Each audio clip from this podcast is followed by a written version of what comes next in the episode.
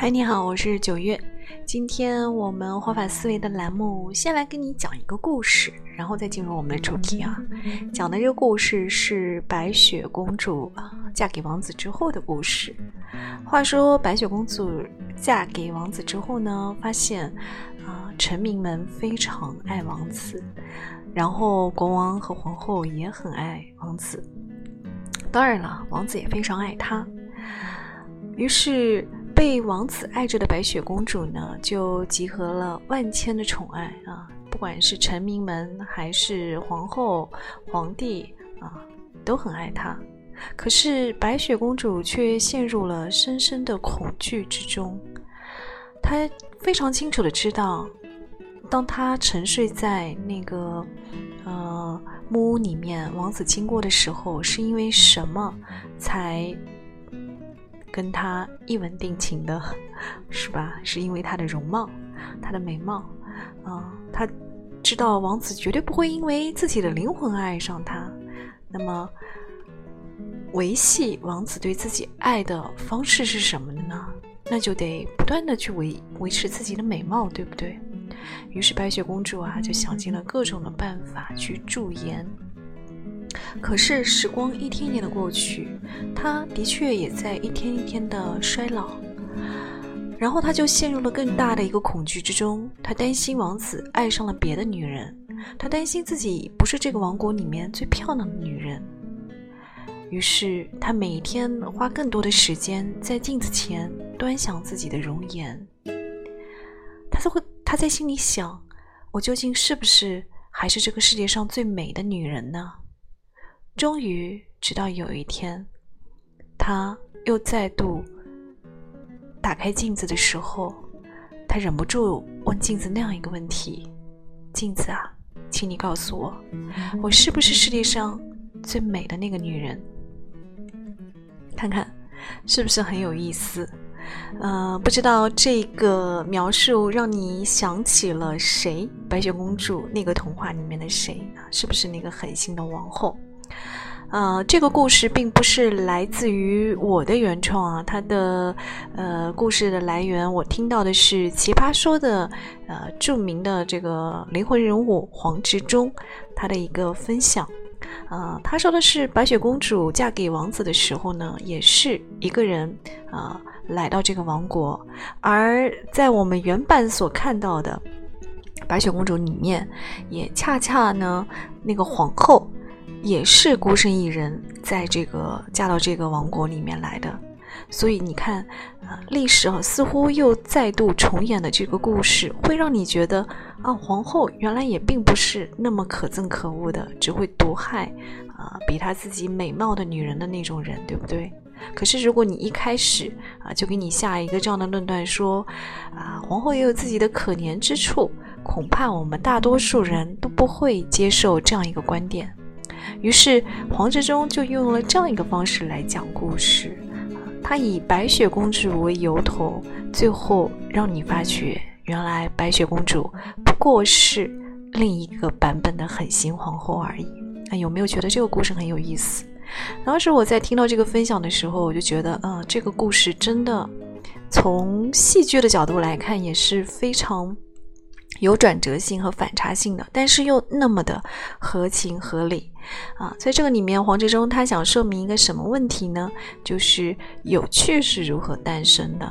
那他判断一个人啊讲自己故事有趣的标准有三个，一个是呃这个故事里面有没有这个。嗯，主人公就是有些人讲故事，你会发现他好像是不存在的。就是他讲完这个故事之后，跟他自己有关的这个故事之后，好像他的人隐身了啊，就是一个平平淡淡的事情。那第二个是什么呢？第二个是看这个人他跟周围的人有没有互动性啊，就是他并不是一个自认为自己围绕着世界而转的人啊。我们经常听有些人讲自己的故事，会。会陷入一个他自我的幻幻想之中，好像跟周围其他人都失去了那个联系和感应，好像世界都是围绕他转的。而一个有趣的人，他会在他的故事里融入跟其他人的一个正常的一个互动啊，他也会意识到，呃，在这个故事里面，他并不是唯一的主角。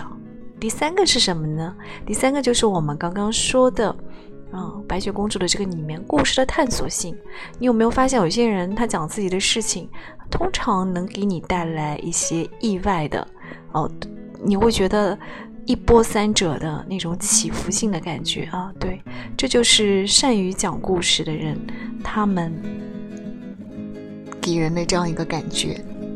你也可以说呢，就是有趣的人，他们大多都会可能会有这样的三个要素：他们通常比较主动，他们通常呃做的事情呢会有点让人觉得哎跟自己想的不太一样。我经由这个分享，呃，就是黄志忠的这个讲故事以及有趣的这样一个延伸，我就联想到我们活法栏目，对，呃，我。通常每个月我会去采访的一些人，我突然发现他们其实也有这样一个特性。对，呃，有一些朋友会问我，这个，呃，我是以什么样的标准去来采访，就是每个月的活法栏目里面的这些主人公的？通常对于我来说，我觉得我的标准就是，他们选择了跟普通人。不太一样的路，就是你本来以为他会走 A 这条路，结果他就走了 B。比如说，我以前采访过的左广红律师。嗯，原来是做医生的，可是后来人到中年之后，他选择了去做律师啊，在自己的家乡做了律师，呃，做的还不错。之后呢，又到了我们省会南京来做律师。嗯，这就是选择了跟一般人不太一样的道路啊。包括采访的九零后的创业者虫子，呃，一直以来他都是去做餐饮，在餐饮的这条路上。呃，去攀岩，结果，嗯，在人生经历了四五次创业之后，他却选择了自己一开始的啊最喜欢的音乐。就是有些人，他们会在众人都以为的那条路上呢，突然转身啊，走向了另外一条路。这就是我很好奇，也觉得他们有趣的原因，也是啊，活法栏目，呃。至今为止，我觉得我去选择人物的一个标准吧，就是希望可以给大家开拓一些不同的呃，不管是生活的方式，还是人生选择的方式，呃，在你认为不可能的、非正常的一些呃路径之外，依然有人也可以以他用他们的方式活得还蛮不错的。好，所以今天我就是跟你来分享了有趣这个话题。当然，每个人对有趣的标准是不太一样的。你也可以在公众号后台回复，告诉我你觉得你，呃，觉得一个人有趣的标准是什么？嗯，关于黄志忠呢，我也特别推荐给大家，因为我是奇葩说的超级粉丝，所以我是觉得他的很多呃公开的演讲其实都是蛮值得去看和学习的。只是我因为平时工作很忙，所以也没有时间去嗯仔细的去琢磨。嗯，这个故事呢是我最近抽空看的，然后我觉得蛮不错的，也分享给你。呃。任何一个看似啊我们正常的童话，我们其实都可以衍生和探索一下，把它发掘成一个令你大跌眼镜的故事。